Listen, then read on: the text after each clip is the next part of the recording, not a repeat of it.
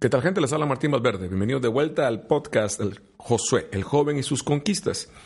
Bueno, seguimos con la música de fondo como les prometimos, la gran rola de Matt Redman, Blessed Be Your Name, bendito sea tu nombre. ¿Por qué seguimos en el mismo tema? Nada más que antes de cruzar el famoso Jordán donde dejamos a Josué, el tema de hoy es dos detalles técnicos antes de cruzar el río, para no dejarlos de lado. Dos detallitos técnicos. La verdad es que siempre tendemos a olvidarnos de las pequeñas cosas, poco no? De detalles que por estar ahí tan a la vista, damos por sentado que todo el mundo lo nota y todo el mundo lo sabe. Pero por aquello del no vaya a ser, mejor antes de seguir prefiero que los nombremos y no dejarlos pasar por alto para tener que regresar más al, al rato. Se trata de estos dos asuntos. ¿Listos? El primer punto es el famoso río Jordán. En nuestros tiempos se ha convertido en toda una industria turística para el momento de nuestra lectura. Eh, en el momento que estamos viviendo junto con Josué, era un río, un río en su mayor época de crecida. Pues justamente en esa época del año era cuando se derretía la nieve de las montañas de los montes de Hermón. Y el famoso Jordán, hoy tan famoso en la onda de turismo religioso, estaba más caudaloso que nunca. O sea, no era para ponerse a decir, bueno, hacemos el puente y luego pasamos. No era tan mala idea, poco no? O sea, si ya lo habían hecho con el Mar Rojo, que no lo hicieran con un río y que se comentara qué bárbaro el Señor, qué grande, mira qué gran idea la de hacernos pasar ahora en sequía, que no hay agua. O bien oír su voz que digan, pues hagan un puente, ¿para qué se tardan? Y todo el mundo tranquilo, pues queda claro que no se cruzaría hasta estar construido el famoso puente. Conste que esto fue una técnica que después los macedonios heredaron a los romanos a la hora de hacer puentes ahí mismo, ¿eh? impresionante. Pero lo cierto es que ahora Dios no está para reportes climatológicos y ni siquiera lo comenta. Cosa que no deja llamar la atención. Él da la orden de avanzar y espera una actitud que responda a eso. Espera que simplemente se le haga caso. No hay mayor. Él da la orden, se debe actuar con la debida confianza y pues sin temor a que los pies se mojen algo más de la cuenta. Eso sí, con la loca intención de cruzar un río caudaloso. No olviden que algo así ya se había vivido, ¿eh? Cierto, esta generación no le había tocado, pero igual la historia era no tan, tan lejana, 40 años atrás. Y eso se sentía en el recuerdo, pues solo quedaban realmente muy pocos sobrevivientes de aquel milagro. Aquella primera vez se trató de un mar, ahora es un río caudaloso. Las pruebas van a cambiar de cara. El que la sigue venciendo es el mismo Dios. Pero a diferencia de unos 40 años antes, en esta ocasión no hay un rumor general como el que existió en entonces en contra de todo, en contra de Moisés, en contra de Dios, en contra de las circunstancias. La confianza es total. Lo que no significa que no haya dudas ¿eh? o miedos lógicos, pero la emoción, la expectación y el saber que el final de estar en ese desierto lleno de arena hasta las narices se acercaba, era más fuerte que nada. Además, la mayoría de la población en este caso ya se trataba de gente joven, y a esto les gustan las emociones fuertes y los desafíos o no, ya tú me dirás. Insisto, había fe, pero no por eso no había sentimientos, dudas y hasta miedo. ¿eh? La, fe no es no tener nada de eso, es actuar a, pesar de eso. No faltaría que comentara como cosa de nada, este, eh, ¿ya vieron el nivel del río este? ¿De qué te ríes? Me río del Jordán. O sea, mira, ya lo vieron, vamos a cruzarlo. En mi caso hay varios ríos de estos, gracias a Dios, que se pusieron en el camino. En un mes de septiembre del año 85 iba yo en el avión haciendo mi viaje definitivo a una aventura, en este caso a México. Justo una semana después del terremoto que asolara la ciudad capital, en aquel entonces el DF, toda mi gente allá en mi tierra natal me habían asegurado que estaba un poco más que loco por dejar la tierra y por no cambiar de opinión a pesar de lo evidente de la destrucción en esa ciudad. El sentimiento que me acompañaba en ese momento no puedo explicarlo, aunque sí recordarlo con cariño de soldado que recuerda grandes batallas. En mi corazón había un enorme dolor, inclusive desgarrante y profundo, por dejar mi tierra, mi gente. Dice el poeta que patria es infancia, y yo estaba justamente dando un paso de renuncia para seguir más adelante. Todo ese sentimiento en mi corazón era sostenido solo por la anestesia que me daba el Espíritu Santo. Pero al mismo tiempo, solo podía ver hacia el frente y emocionarme ante la incertidumbre de la fe, que no es lo mismo que la incertidumbre humana, ¿eh? Para nada. No sé en qué tiempo me estés escuchando. Al momento de grabar esto, el mundo está en una incertidumbre absoluta, que eso es terrible porque no hay piso. Pero otra cosa es la incertidumbre de la fe. Ante el camino nuevo y por conquistar lo que tenía que conquistar, el único que me daba el norte era Jesús. Al igual que la famosa Ciudad de México, en aquel entonces el DF se le tenía que reconstruir muchas cosas, así mismo pasaba en mi corazón y Dios iba a iniciar en mi vida una conquista jamás pensada que me llevaría hasta donde estoy hoy. Y todavía no llego, eh, para nada. Para nada. Pero es un hecho. El agua del río de mi vida estaba en su mejor momento, bien caudaloso. El Jordán estaba crecido, pero en esta ocasión también la fe estaba crecida. Y era hora de una confrontación entre la nueva generación del pueblo de Israel y las circunstancias. El otro detalle que no queríamos dejar pasar y que tiene que ver con lo que, lo que toca Moisés. En el capítulo 1, en el versículo 2, arrancando Josué, dejan claro el dato, Moisés, mi siervo, ha muerto. La noticia es dura de dar y de recibir, pero el que se encarga de hacerlo oficial es Dios mismo para que nadie dude ni rezongue al respecto, para que Josué mismo, él mismo Josué lo entienda claramente y mejor que nadie.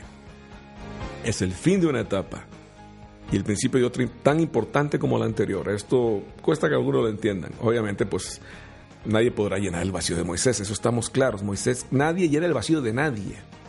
Y de hecho no es la idea, pero la historia sigue. Y debe haber alguien a quien le toque seguir la misión que inició Moisés y hacer que valga la pena toda la lucha que éste hizo durante toda su vida para esto. Cierto es que Josué no podía ocupar el espacio que dejaba Moisés, pero es claro que tampoco Moisés pudo ocupar el que ahora le toca a Josué tomar. ¿Si entiendes ese juego? Cada uno hace su parte y a su tiempo, dejando a Dios hacer la suya en ambos momentos. Y en este caso queda claro que no es derrocamiento ni golpe de Estado, es sucesión de liderazgo. No hay líder más solitario que aquel que no tiene a nadie, porque no lo ha preparado, para heredar la esencia de su misión. Y puede ser que no eres a una persona, sino a todo un grupo, que, se quede con la idea, que se queden con lo que has hecho, que heredes eso. Todavía recuerdo con mucho cariño cuando en mis primeros días de caminar con Dios, este aprovechara para darme una enseñanza esas que, no, esas que no se olvidan. Mi padre espiritual en aquel entonces, al que prácticamente lo consideraba un padre de mi vida, el gran Joe Penn, por motivos de negocios, él tenía que salir constantemente de viaje fuera del país. Y era exactamente en esos momentos cuando yo más lo necesitaba por alguna extraña razón. Algo inevitablemente cuando este hombre no estaba, a mí me pasaba. Problemas, depresiones, soledades, broncas de noviazgo, líos de trabajo, veto a saber se han fijado que se juntan todas las bronquitas a nuestro nivel, pero se juntan. Todo eso me hacía precisar un consejo, una palabra de ánimo, lo que fuera era bueno, pero sencillamente no era posible, porque mi guía más cercano no estaba. Y no me quedaba más que aplicar lo que pudiera haber aprendido en la fe hasta ese momento, y por supuesto buscar a Dios por mi cuenta.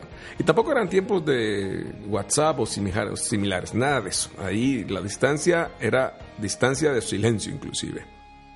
Pero eso sí, eran momentos cuando mi crecimiento espiritual era mayor, al depender estrictamente del Señor y no de nadie más.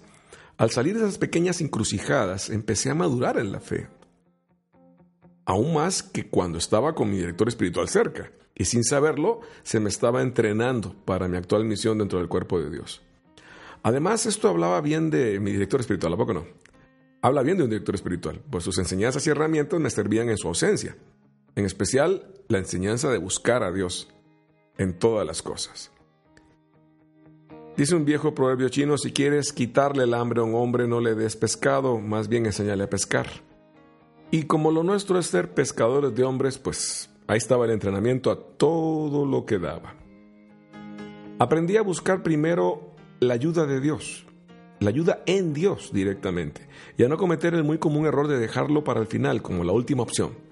Al mismo tiempo me atrevía a ejercer un voto de confianza en mí mismo y en mi capacidad de respuesta a las broncas que se me presentaban en el camino. Era un reto, era directo, ahí estaba el río y yo.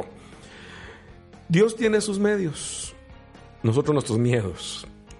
Y nos ha dado también la oportunidad de hablar con Él a solas en la intimidad y en medio de cualquier circunstancia, no importa cuáles sean. Eso dicen las instrucciones del Maestro, ¿se acuerdan?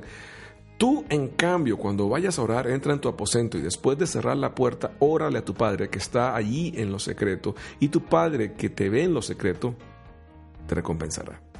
Eh, lo recompensa, déjenlo como lo que es un gran abrazo de Dios, una sonrisa, un resultado. Y muchas de esas veces haciendo solo eso, de orar, no he necesitado nada más, pues Él cumple lo que promete y después de ese encuentro que me confronta a mí mismo, descubro mi propio ser la respuesta que estaba buscando. No estaba fuera de mí. Para cruzar el río tengo que tomar impulso. Aquí en la ciudad de Guadalajara, desde hace varios años existe un trabajo muy especial con muchachos expandilleros y drogadictos. Su nombre se llama Barrios Unidos y en aquel momento que fuera obispo auxiliar aquí en la ciudad, Monseñor Javier Francisco Navarro nos comentaba que en las oficinas centrales de ese grupo del Barrios Unidos tienen el regalo y el permiso de tener la presencia del Santísimo Sacramento, en un recinto que aparte de ser capilla, es tratado como la oficina del director general, cosa que no vamos a discutirles, por supuesto. Y muchas veces cuando llegan los jóvenes, los padres de familia o las familias enteras a pedir ayuda, se les pide que antes de ser atendidos por alguien del personal, pasen a ver al director general del proyecto en cualquier otra oficina, al último que ves es al más importante. Aquí es al revés. Nos comentaba Monseñor que hay veces que después de estar delante del Señor no pasan a la oficina de recepción, pues todo parece indicar que la reunión con el DIREC fue suficiente para alcanzar el inicio de una solución. Y en otros casos, la mayoría, cuando llegan después de estar en esa capilla a solas con el jefe, es mucho más fácil trabajar con ellos, pues Dios ocupó su lugar en la solución del problema. Pero para hacer esto hay que tener claridad de quién manda, de quién dependen las cosas y de saberse no indispensable, sino solo un siervo. Y como diría el pasaje, un siervo inútil, ¿se acuerdan? Ya lo vimos en la primera parte de Josué y los podcasts. Yo por mi parte perdí la cuenta de las veces que llegué con mis directores espirituales en medio de problemas al rojo vivo y antes de que me dejaran decir nada, siempre me preguntaban, ¿ya oraste? ¿Ya hablaste con el Señor? ¿Ya fuiste con Él? Y por más que quería buscar una excusa, quedaba en posición de jaque mate y respondía, bueno, aún no, pero. Y entonces salía a hacer esa tan famosa conversación pendiente con el Señor. Y créanme, como suele ser, muchas veces no regresé a la oficina de ningún director espiritual porque ya sabía que había que, que hacer. Si te fijas bien, Moisés pasa aquí a representar para nosotros los hijos del Nuevo Testamento a la ley. Y Josué, haciendo un digno honor a su nombre, representa al Jesús, a nuestro Señor. La ley, por más perfecta que sea, no puede hacernos conquistadores, ni conquistar, ni siquiera entrar en la tierra prometida. Es Jesús, es Cristo únicamente quien puede darnos nuestra herencia, nuestra parte de la tierra prometida. Pablo escribía en Efesios, ustedes han sido salvados por la gracia mediante la fe, y esto no viene de ustedes, es un don de Dios, y tampoco viene de las obras que hagan. Nadie puede gloriarse por lo que hace, ni mucho menos salvarse. Hay reglas de juego que no se pueden despreciar, dejar de lado y hasta olvidarlas para poder sobrevivir espiritualmente en la vida. Pero no es cumpliendo las reglas que conquistas, digo, es un norte. Es amando que puedes conquistar y de paso cumplir lo que el amor exige, que no es menos.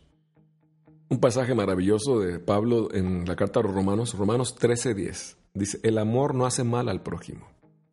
El amor es, por lo tanto, la ley en su plenitud. Por eso es que si hablamos, hablamos de la ley, hablamos de hacer el bien, de ser gente de bien, de que el bien hace bien en nosotros. Es por eso que Moisés queda atrás, sin, menospreciar para nada su labor, por el contrario. Pero ahora le toca a Josué y con él a nosotros iniciar la conquista. Eso, mi amigo joven, es una increíble lección de parte de Dios para ti un verdadero privilegio que tienes que aprovechar. Es una sola vida y solo esta vez se te va a dar la oportunidad. ¡Wow! Te ha tocado nacer en un tiempo en donde este gran secreto ha sido revelado y donde el sistema, el que sea, va a hacer todo lo que esté de su parte subir la marea, subir los problemas de la vida al máximo para que no puedas considerar a Jesús como tu oportunidad de alcanzar la meta, de vivir con dignidad, de pasar esta corta vida con la certeza de la vida eterna. Para Josué este era el momento. El río estaba crecido. Ajá. Y Dios dice, cruza. Es su momento, la prueba final, su último escalón para comenzar a crecer en el puesto que ahora le correspondía al frente del pueblo como a ti te tocará algún puesto con respecto a tu familia, a tu trabajo, a la sociedad, a la iglesia. Su antiguo jefe no se ha ido por unos días, ya no iba a regresar y tocaba depender directa y estrictamente de Dios. En los años 90 acabamos de estar en un gran concierto en la Plaza Mayor de Lima, ahí en Perú, en honor al cardenal Augusto Vargas Alzamora, en ese momento cumplía 75 años de vida y al final de su intervención dijo algo que se me pegó muy profundo, pues no a muchos hombres se los alcanzas a oír. Dijo, me siento joven porque ustedes, los jóvenes reunidos en la plaza, me hacen sentir joven. Pero lo cierto es que los líderes hoy estamos y mañana no. Ustedes los jóvenes sigan a Jesús. Es a Él a quien deben seguir, solo a Él. Sus palabras me demostraron que este hombre era un hombre que sabía que la iglesia sigue más allá, a pesar de nosotros, y que en su corazón ya estaba marcado con fuego que aunque todos somos importantes, pues todos somos amados y llamados, ninguno es indispensable en este asunto. Amigo joven, recuerda que de los líderes se aprende hasta de sus errores, hasta de su muerte en el ministerio, pero que finalmente y más importante es que tú, al que vas siguiendo es a Dios, que no muere con los tiempos, sino que permanece para siempre. Si tienes gente bajo tu responsabilidad, la mayor riqueza que les puedes dar es enseñarles a encontrar dentro de ellos su propia riqueza.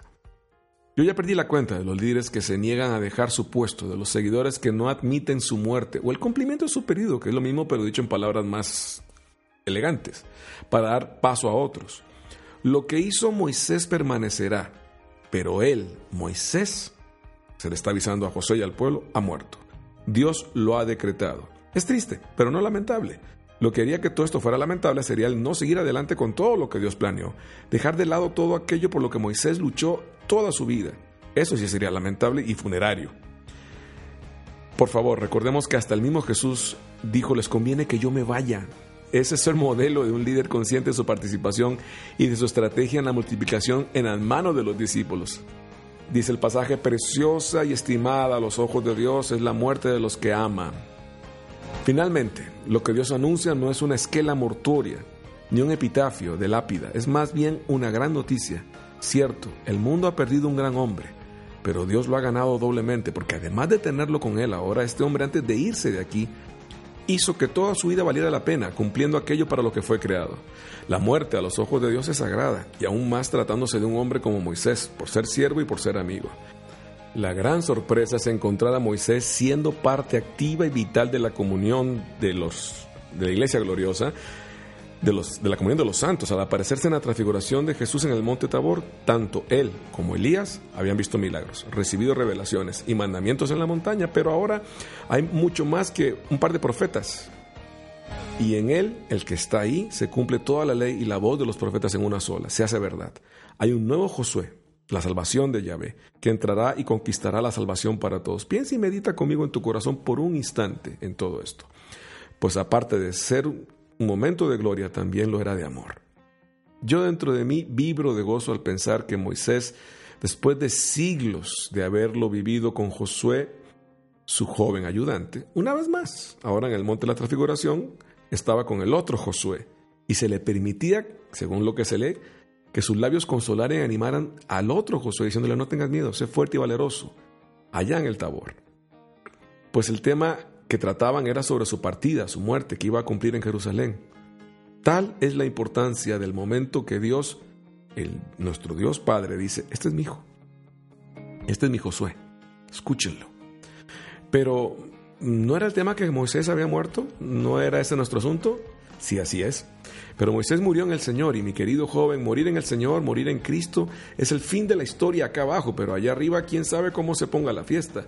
Moisés ha muerto, pero está en el seno de su Señor y Él es el Señor de vivos y muertos. Si vivimos para Él vivimos, si morimos para Él morimos, así que sea que vivamos o muramos, somos del Señor. Romanos 14, 8.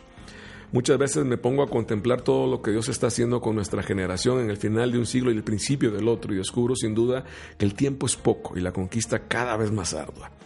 Cuando un hombre de Dios tiene que morir es más que lógico que el corazón del Señor se sienta ese dolor de perder una esperanza latente en medio de la humanidad, un agente especial irreemplazable, una luz encima de la mesa alumbrando como debe, pero han sido establecidos los términos y los límites del tiempo.